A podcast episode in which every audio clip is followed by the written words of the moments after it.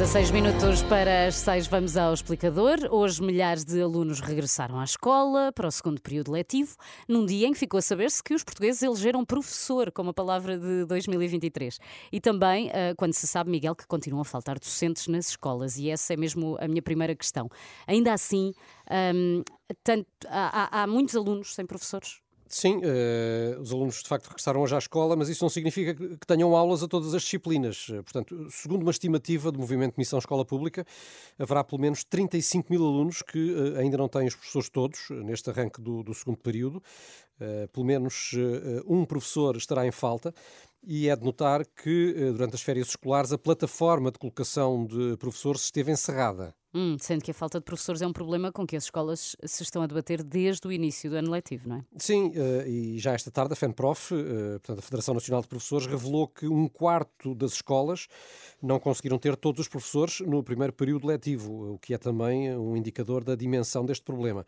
O líder da FENPROF disse ainda que apenas 41% das escolas completaram o quadro ao longo do mês de setembro, portanto, menos de metade das escolas arrancaram o ano uhum. com todos os professores. Hum, e, por outro lado, muitas direções de escolas estão a deixar de pedir horários, ou seja, eh, não os colocam a concurso por considerarem que eh, nem sequer vale a pena. Mas sendo assim, que solução eh, pode ser encontrada? Porque não é compreensível, não é? Que alunos possam passar um ano inteiro sem ter todos os professores.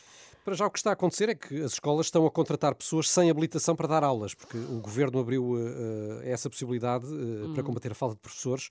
Há advogados, por exemplo, a dar português, ou história, ou geólogos a dar geografia, uh, o que apesar de tudo já é mais próximo daquilo que é a disciplina, mas é, é uma hum. situação denunciada por sindicatos que dizem que as aprendizagens ficam comprometidas.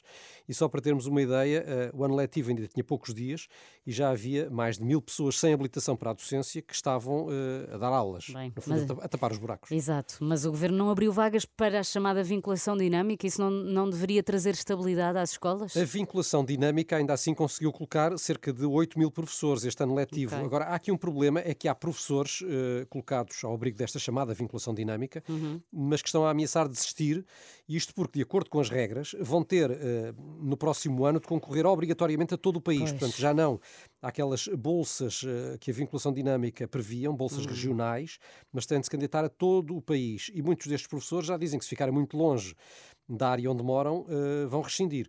Uhum. Uh, há um movimento que já reúne mais de 800 professores que aderiram à vinculação dinâmica, que dizem isso mesmo, não estão para andar com a chamada casa às costas, casa às costas de que o Ministro da Educação tanto falou. Exato. É uma profissão que não está realmente a conseguir atrair muitos jovens, mas é muito reconhecida pela sociedade, porque até foi eleita a palavra do ano de 2023. Foi, é? uh, mais de 48% dos votantes, e foram cerca de 90 mil os votantes, 48% elegeram a palavra professor.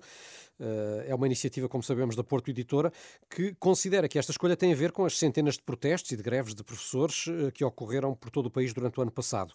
Eh, agora, curioso é, que logo a seguir ficou outra profissão que também tem sido notícia pelos protestos que, que tem protagonizado, ah, que é médico. É? Foi a segunda palavra mais votada na eleição deste ano. Mais um bocadinho. Ano, jornalista também estaria na lista, Miguel. Jornalista. não digo tanto, não digo tanto. Foi o explicador desta tarde, dia em que milhares de alunos regressaram à escola para o segundo período letivo, mas muitos deles ainda não têm os professores todos.